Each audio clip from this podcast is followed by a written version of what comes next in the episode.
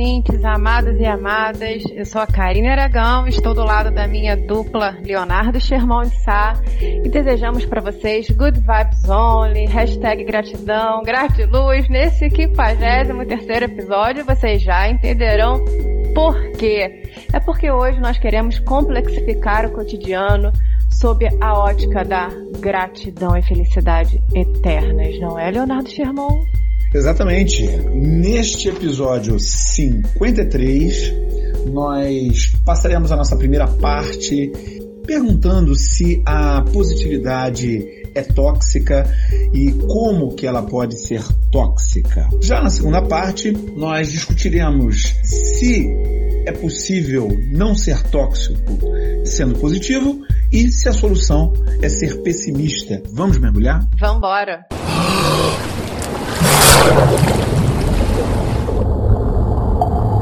Há quem diga que a solução para as nossas vidas está no pensamento positivo, que desejar que as coisas aconteçam de maneira positiva, acreditar, ter fé é o caminho para as realizações. Essa positividade toda muitas vezes é vista também como um peso a mais a ser carregado por aqueles que não conseguem atingir esses objetivos, que não conseguem concluir os seus desejos. Ou seja, de uma maneira tóxica. E aí eu te pergunto, minha amiga Karine Aragão, você é uma pessoa muito positiva, quero saber, toda positividade é tóxica? É, eu, a pessoa positiva, vou responder isso, né? Enquanto você estava narrando, vinha à minha cabeça, sempre literária, assim, se o Fabiano, personagem Fabiano em Vidas Secas, do Graciliano Ramos, pensasse positivo, será que a seca terminaria?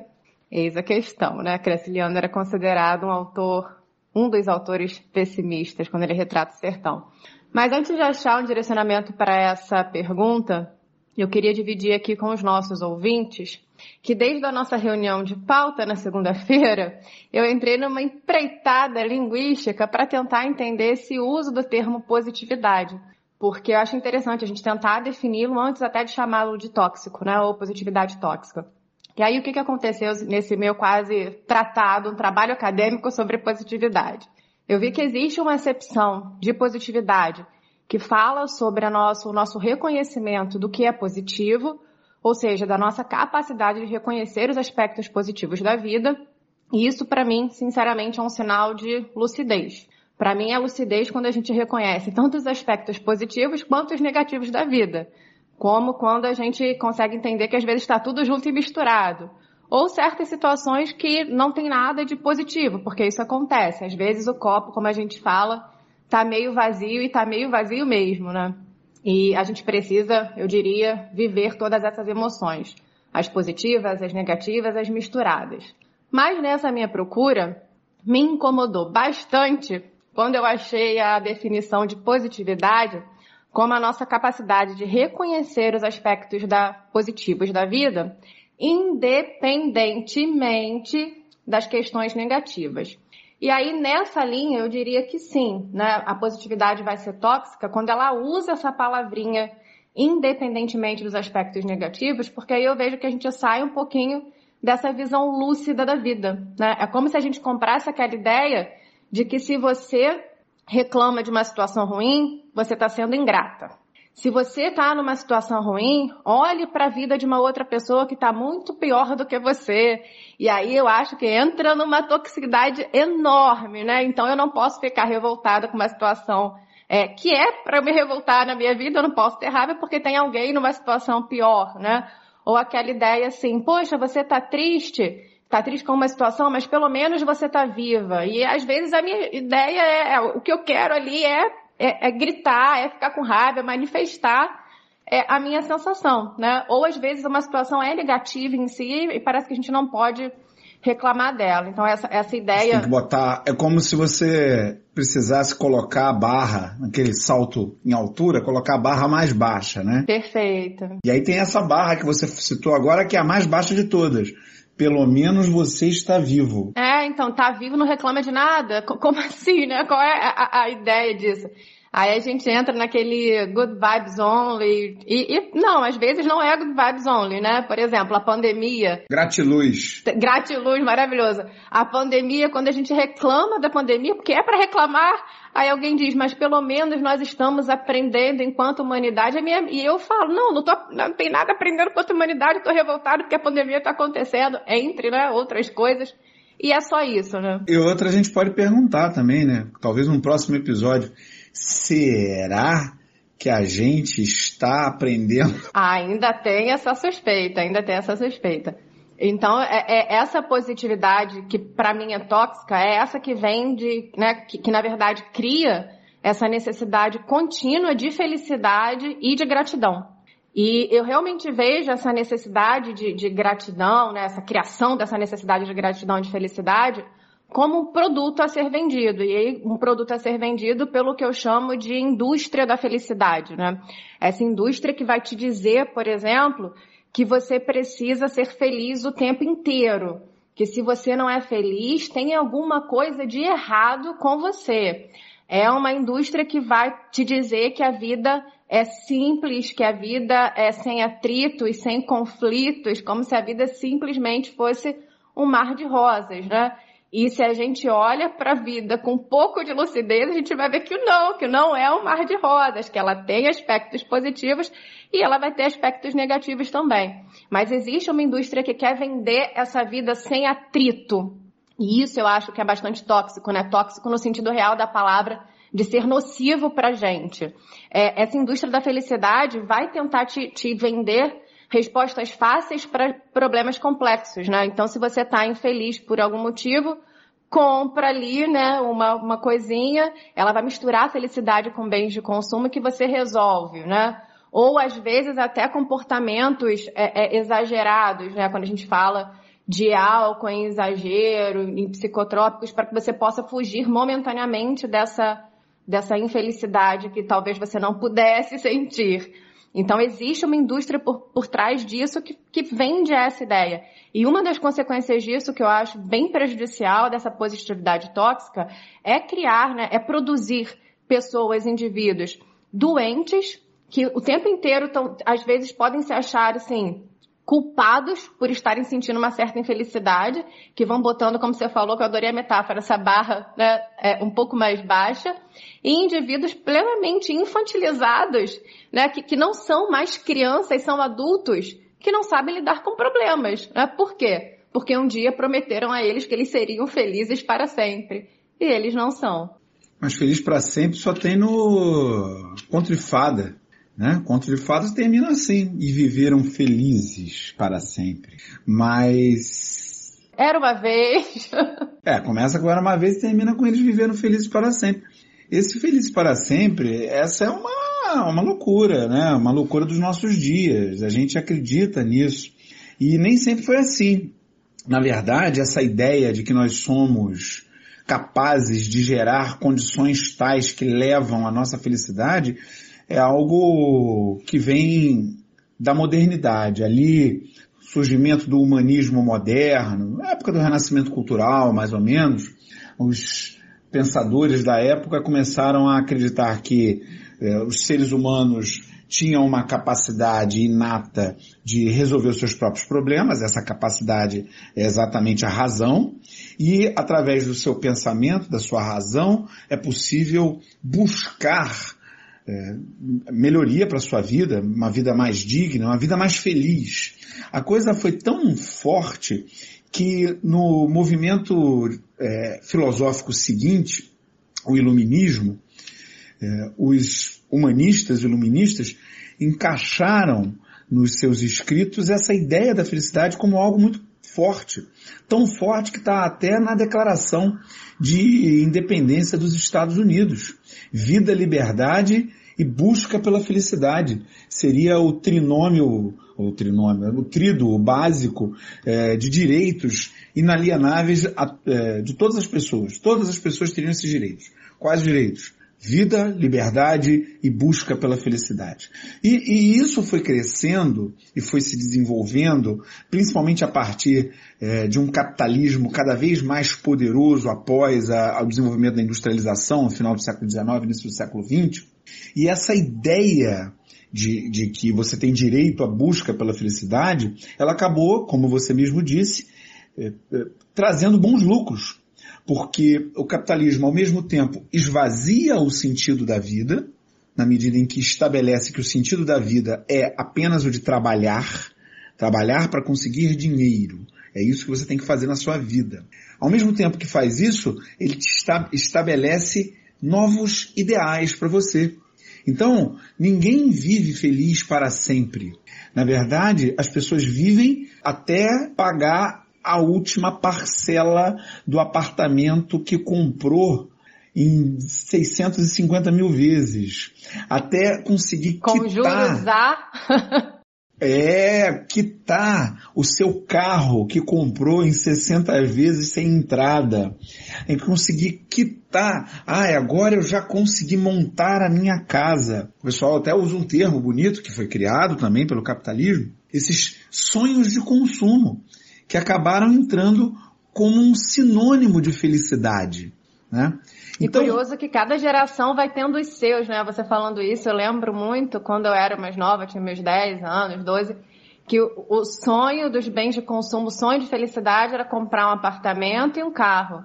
Hoje a gente já tem um, um outro sonho de consumo que seria viajar para o máximo de lugares que você pode. Então, assim, cada geração vai criando a sua também, né? Isso é bacana para observar historicamente.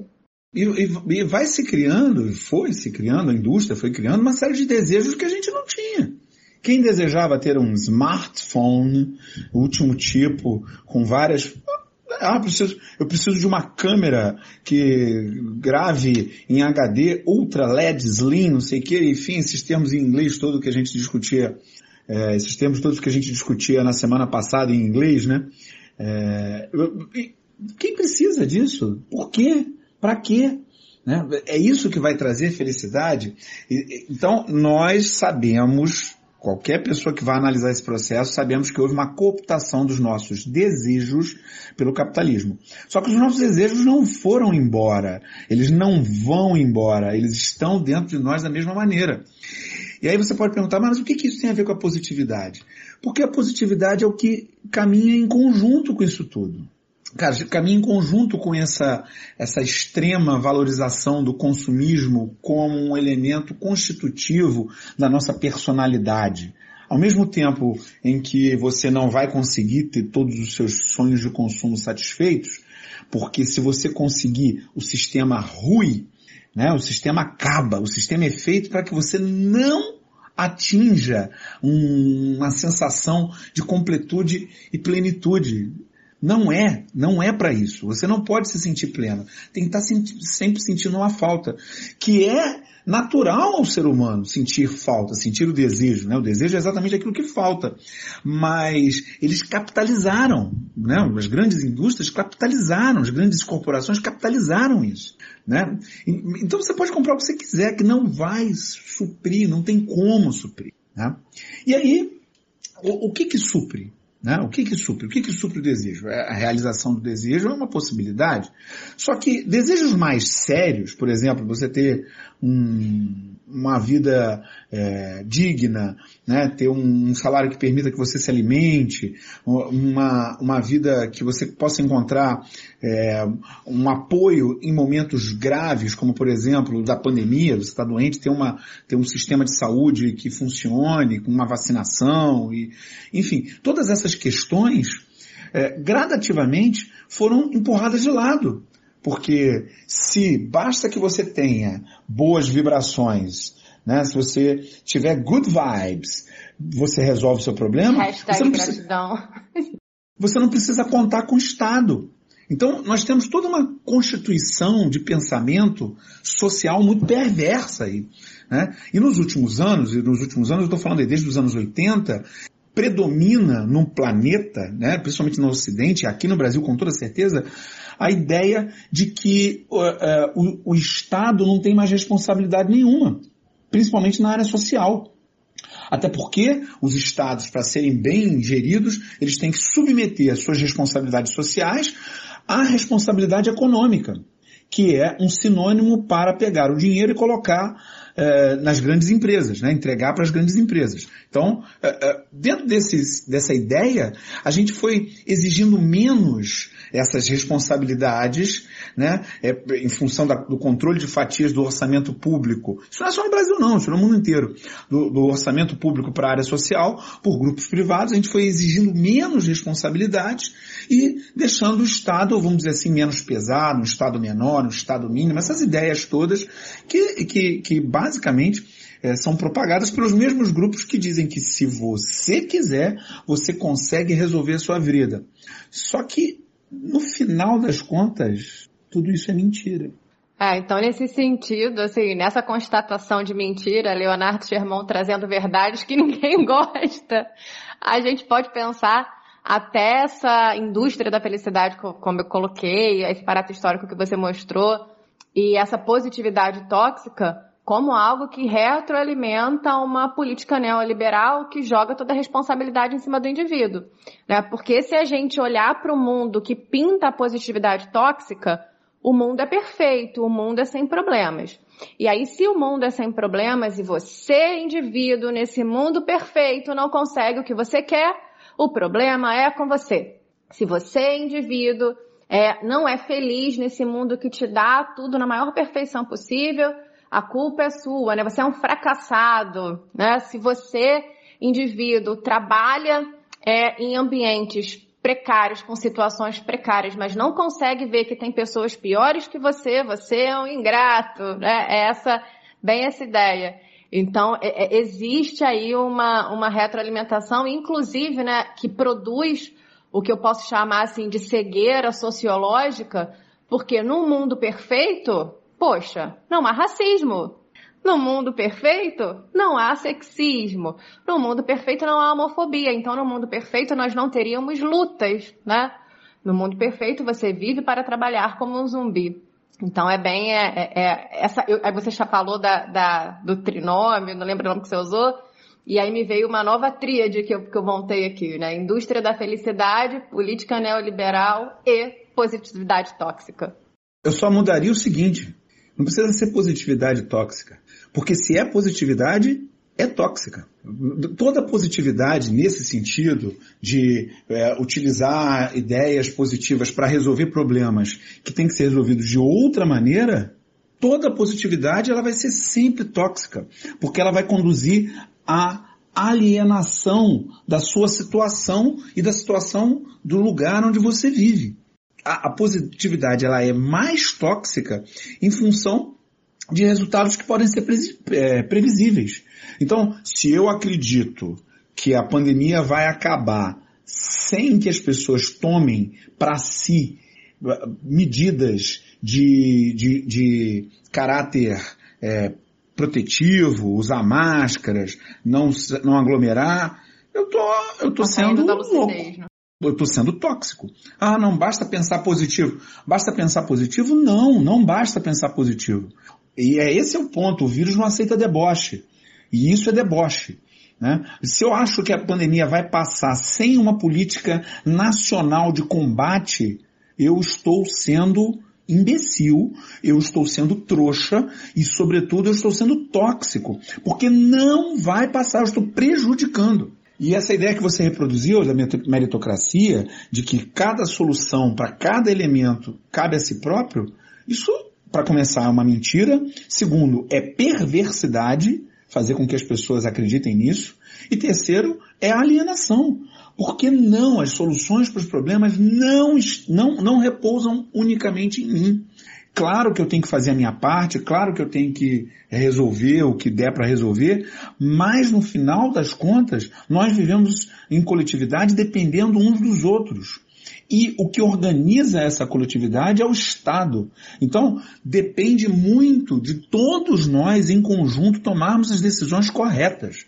Não adianta você escrever good vibes, achar que está é, tudo bem e que se pensar positivo resolve.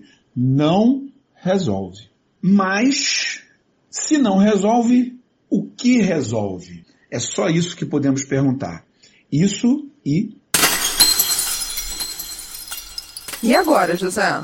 Se por um lado a positividade pode ser considerada tóxica, dependendo da sua acepção, por outro lado, qual a solução?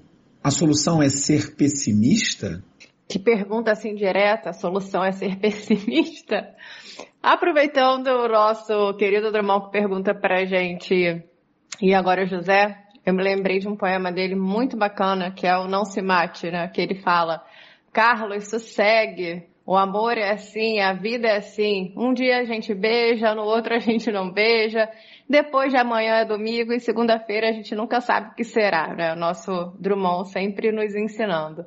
E aí, nesse sentido, quando você pergunta qual é a solução, eu realmente acredito que a solução não são os extremos, não são você ver apenas os aspectos negativos da vida, nem, ver, nem ver apenas os aspectos positivos, mas tentar essa palavrinha que a gente falou na primeira parte, que seria essa lucidez de um olhar, né?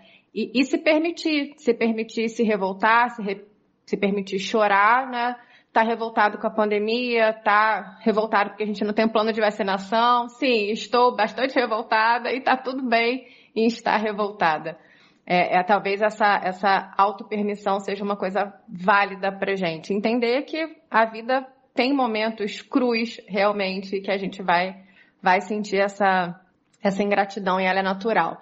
Né? E, e tentando entender, assim, por, por um viés mais prático, eu diria que conversar sobre esses assuntos é fundamental. Eu acho que a gente, aí eu sigo muito com a Chimamanda Adichie, eu acho que a gente tem desaprendido muitas vezes a compartilhar histórias e compartilhar histórias de verdade, de maneira é, profunda, dividir as nossas angústias. E quando a gente tem afetos para fazer isso, eu acho que dá uma certa lucidez para a gente, né? pelo menos ajuda, é, ajuda nessa, nessa vida um pouco crua. É, eu diria que terapia né, a solução. Talvez terapia seria, fosse uma solução muito boa, porque na terapia você vai percorrendo um caminho para alcançar essa lucidez, para não se deixar alienar pela positividade e nem alienar pela negatividade, né? E como pessoa assim bem envolta na literatura, eu digo que a literatura também é não deixa não, não faz, ajuda para que eu não me perca, né? E sempre que eu falo sobre essa ideia do da noção de que a gente não tem um controle da vida, porque muitas vezes a positividade tóxica, ela é tóxica porque vai dizer isso pra gente, né? Vai fingir para você que você tem um controle de alguma coisa. E aí a, prolifera, a proliferação da, da profissão com 300 aspas, eu nem sei se essa é a palavra correta, do coach, né? Que é tentar te botar no controle de algo que você não controla, de algo que você simplesmente não controla. E, assim, o que me ajuda muito nesses meus momentos, talvez, de desespero, de angústia, na hora que eu reconheço que a vida eu não, eu não controlo, né? Tem uma parte imensa que eu não controlo, é voltar à leitura do Guimarães Rosa, do Grande Sertão Veredas. Porque, para mim, esse é um livro que ensina, não sei se é a palavra ensina, mas que provoca a gente é uma reflexão sobre o descontrole da vida. O que a gente tem ali é, é a vida de um jagunço riobaldo na frente de algo que ele não conhece, porque a gente não conhece, a gente não conhece o próximo instante, a gente não conhece o próximo segundo. E isso muitas vezes é duro, né? E de alguma forma, quando a gente se depara com essa leitura, que o Guimarães Rosa faz de maneira brilhante, né? Quando ele diz o sertão é dentro da gente, é porque é isso, a gente desconhece, né? E, de alguma forma, é, é você lendo junto com o Reobaldo, vivendo junto com o Reobaldo essa incerteza diante do próximo segundo. Quando a gente terminar a reunião aqui e fechar o computador, a gente não sabe o que vai acontecer. E é assim. E eu vou parar porque eu estou emocionada falando do Grande Sertão Veredas, porque eu não consigo falar desse livro sem emocionar. Passa a bola para o nosso amigo aqui, o nosso historiador, Leonardo Sherman. Fale pra gente. Não, eu achei bonito você falando da incerteza da vida, é, porque é esse caminho mesmo. Né? Já, já dizia outro autor, Shakespeare, a vida é uma história contada por um idiota, cheia de som e de fúria, sem sentido algum. E se Shakespeare estava certo, assim como Guimarães, é, Guimarães Rosa estava certo, realmente não tem sentido. Só que nós somos criaturas que devemos boa parte da nossa evolução à nossa capacidade de gerar sentido naquilo que não tem. Só que isso que é importante, é fundamental para a gente, também muitas vezes é a nossa danação, é o nosso problema. Porque a gente acaba vendo sentido onde não tem e procurando o controle aonde não existe. Só que essa, esse sentido de onde não vem, onde não tem, esse controle onde não existe, a gente acaba sabendo que não é bem assim.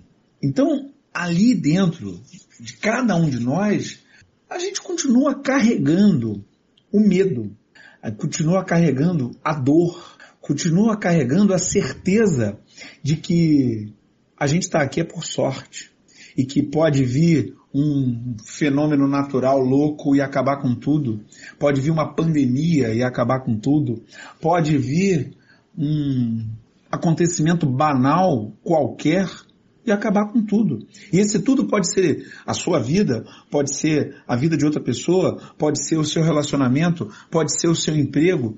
A gente está em risco o tempo todo. E o medo é inegociável. Ele está ali. Então, é, o, é, o grande problema da positividade é tentar afastar de nós essa condição humana, a mais humana que é possível. Né? Como diz lá naquela música fantástica é, do, do, Arnaldo Antunes, né? Saiba, todo mundo foi criança. Todo mundo foi criança, todo mundo teve pai, todo mundo teve mãe, todo mundo tem medo. Ele diz na música, todo mundo tem medo, não tem conversa. Então, é, é, não adianta. A, a, ideia da positividade, ela vem é, com uma boa intenção. Mas diz a, o ditado popular, de boas intenções o inferno está cheio.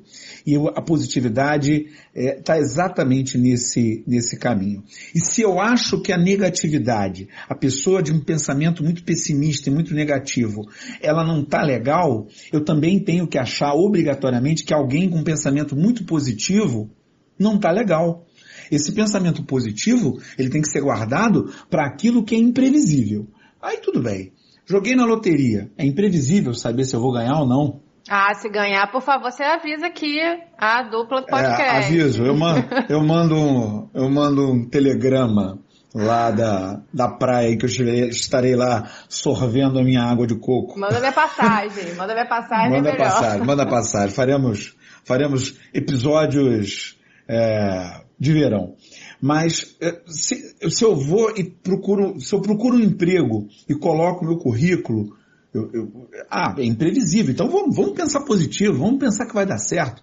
Mas também não vamos pensar tanto, não. Vamos botar currículo em outro lugar também, né? Vamos, vamos procurar, porque não adianta. Não, não. O pensamento positivo ele é bom, nos conforta nesses casos de imprevisibilidade.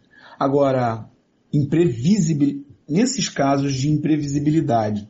Agora, naquilo que é previsível, ser positivo é não atuar naquilo que é necessário.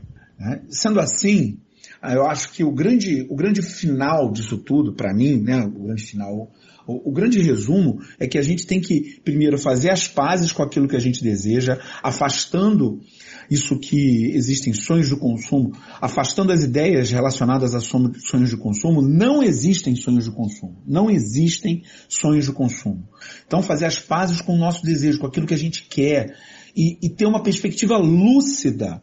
Esse é o grande oposto da, da, da, obje, da e, e ter uma perspectiva lúcida. Esse é o grande oposto da positividade e da negatividade. Não é para ser positivo ou negativo, é para ser lúcido. E a partir dessa lucidez, operar na vida. Né? Fazer as pazes com aquilo que você quer e tentar alcançar a partir daquilo que é possível, aquilo que é possível conseguir. Me lembra aquela música do Barão Vermelho, rir de tudo é desespero. Parece que é, que é essa a, a, a, o verso que define a positividade tóxica, né? Rir de tudo é desespero. O Frejá foi bem ah, feliz nisso aí, né? Porque a positividade vai gerar é, algum tipo de ansiedade, algum tipo de neurose, enfim, eu não sei qual é o termo. Vai, vai te deixar doente. A positividade vai te deixar doente. Vai te deixar ansioso. Porque se tá, você está pensando positivo e as coisas não vêm do jeito que você queria, não está do jeito que você queria, o que, que aconteceu? Aconteceu que uh, as coisas não são assim. E a miséria da vida está aí o tempo todo na nossa frente. É claro, a gente cria subterfúgios para nos distrair da miséria da vida, mas no final das contas, ninguém escapa disso. Lide com as frustrações, bebê. É isso. É, sendo assim, pé no chão e bola para frente. Já que nós somos aqui centrados, lúcidos e é, com os nossos pés no chão, é preciso entender que o tempo acabou. Mas é tempo ainda da gente ler as nossas mensagens que chegaram em garrafas flutuantes. E nós recebemos a mensagem da professora Isabela Soares em que ela diz que adorou que os nossos episódios estejam saindo agora na segunda-feira pela manhã. Nós também estamos curtindo, é uma maneira já de começar a semana com um tema aí, a gente debatendo um tema aí, conversando. É muito bacana. Gostamos também. Muito obrigado pela mensagem, Isabela Soares. Agora vocês estão começando a semana com a gente. E a gente também queria agradecer a Beth Conte, que mandou uma mensagem sobre o nosso primeiro programa dessa segunda temporada, que a gente perguntou, estamos dando palco para maluco? E aí ela falou um pouquinho sobre essa certa angústia que dá quando a gente se depara com falas um pouco loucas, mas que estão voltadas ao engajamento dos algoritmos e que se a gente às vezes não compartilha reclamando, parece que a gente está sendo cúmplice disso, né? E foi uma pauta que a gente discutiu aqui bastante. Como que a gente lida com esse mundo de deboches? O que, que a gente faz diante disso, né? Obrigada, Beth, por compartilhar essa sua apreensão com a gente, que também é nossa. A professora Ana Cristina Borges mandou para a gente também uma mensagem sobre o nosso episódio, exatamente sobre essa dificuldade, né? Ela diz que é uma decisão difícil. Ela fica dividida em relação ao que você, Karine, comentou em colocar ideias contrárias ao governo. É, em vez disso, reforçar elementos positivos como a vacinação, a pesquisa, consciência. Ela diz que ela sente muita vontade de postar diretamente contra o governo, o que é totalmente compreensível, né? É, ela diz que é uma decisão difícil. A gente agradece a mensagem, Ana. Realmente difícil. E nessa esteira a gente recebeu também a mensagem da Luísa Vilela, nos contando um fato que chegou aqui de maneira bastante curiosa e a gente gostou bastante. Ela disse que na semana passada ela pensou em compartilhar um vídeo de chacota, um vídeo de deboche, para reclamar. Só que aí, na hora, ela falou assim: não vou agradar aos algoritmos, não vou compartilhar esse vídeo e mostrar que é bom.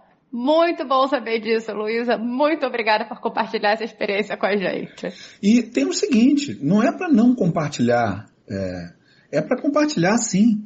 Mas a ideia é, é falar daquilo que não está, que é, daquilo que não tá por ali, né?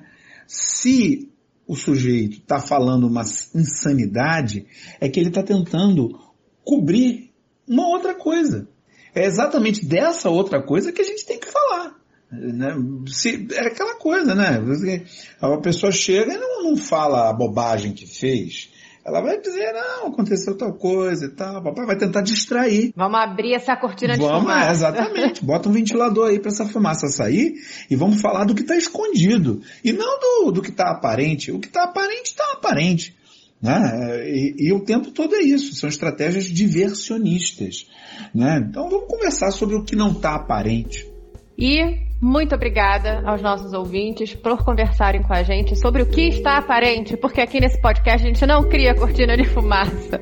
Muito obrigada por nos acompanharem nesse 53 episódio da nossa segunda temporada. E nós agradecemos também essa chuva de curtidas e de likes e pedimos que vocês, por favor, a cada episódio que vocês ouvirem, apertem lá o favoritar, deem um like pra gente, se inscreva, isso ajuda a divulgação do canal. E ao mesmo tempo, queria pedir a todos vocês que tenham muito cuidado, nós estamos no momento mais grave da pandemia até aqui, a situação é muito complicada, então lembrem-se, tríade perfeita do combate à pandemia, distanciamento social, máscaras, de preferência máscaras de boa qualidade e se sair somente para lugares com muita ventilação. Juntando esses três, distanciamento, ventilação e máscara, a possibilidade da gente se manter bem, seguro e com saúde é muito, muito, muito, muito, muito maior. Um beijo, ouvintes, e até semana que vem. Valeu, galera, e até semana que vem.